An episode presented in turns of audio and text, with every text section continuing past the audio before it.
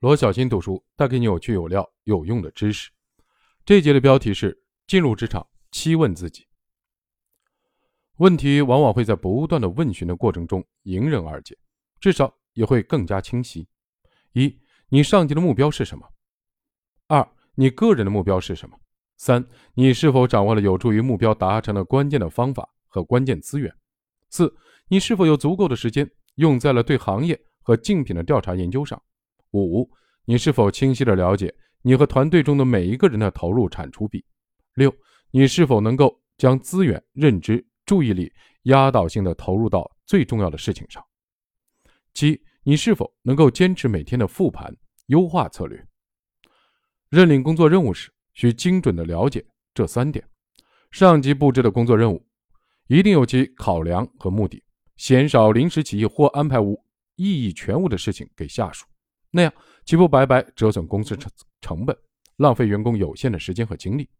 员工在认领一项新任务时，切忌草率的回复，收到之后便开始埋头干活。职场之靠谱，也体现在对任务清晰完整的认知和理解上。在被分配新任务的当口，最好实时向上级确认以下三点：第一，该项任务的初衷。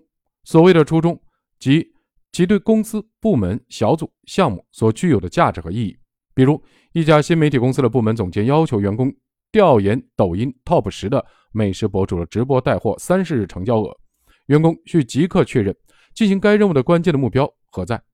也许是在公司正在孵化垂类的短视频达人提供数据参考，也许是为公司入场美食吃播类的直播的代运营业务进行前期的技术支持，也许是了解美食类短视频直播账号的现存问题，为公司类似的业务避坑防雷。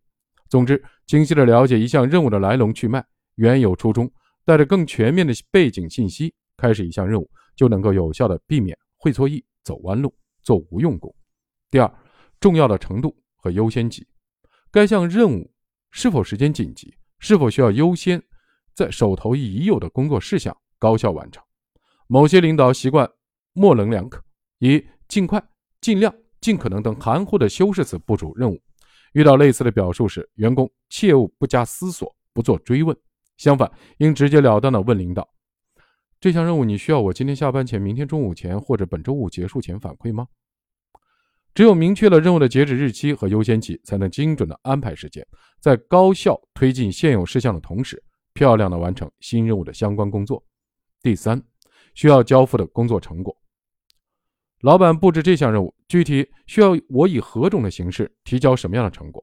是一页的 A4 纸体量的总结报告，一份不少于十页、涵盖 A、B、C 三个方面的 PPT 的演示文稿，还是一组 Excel 的数据分析表？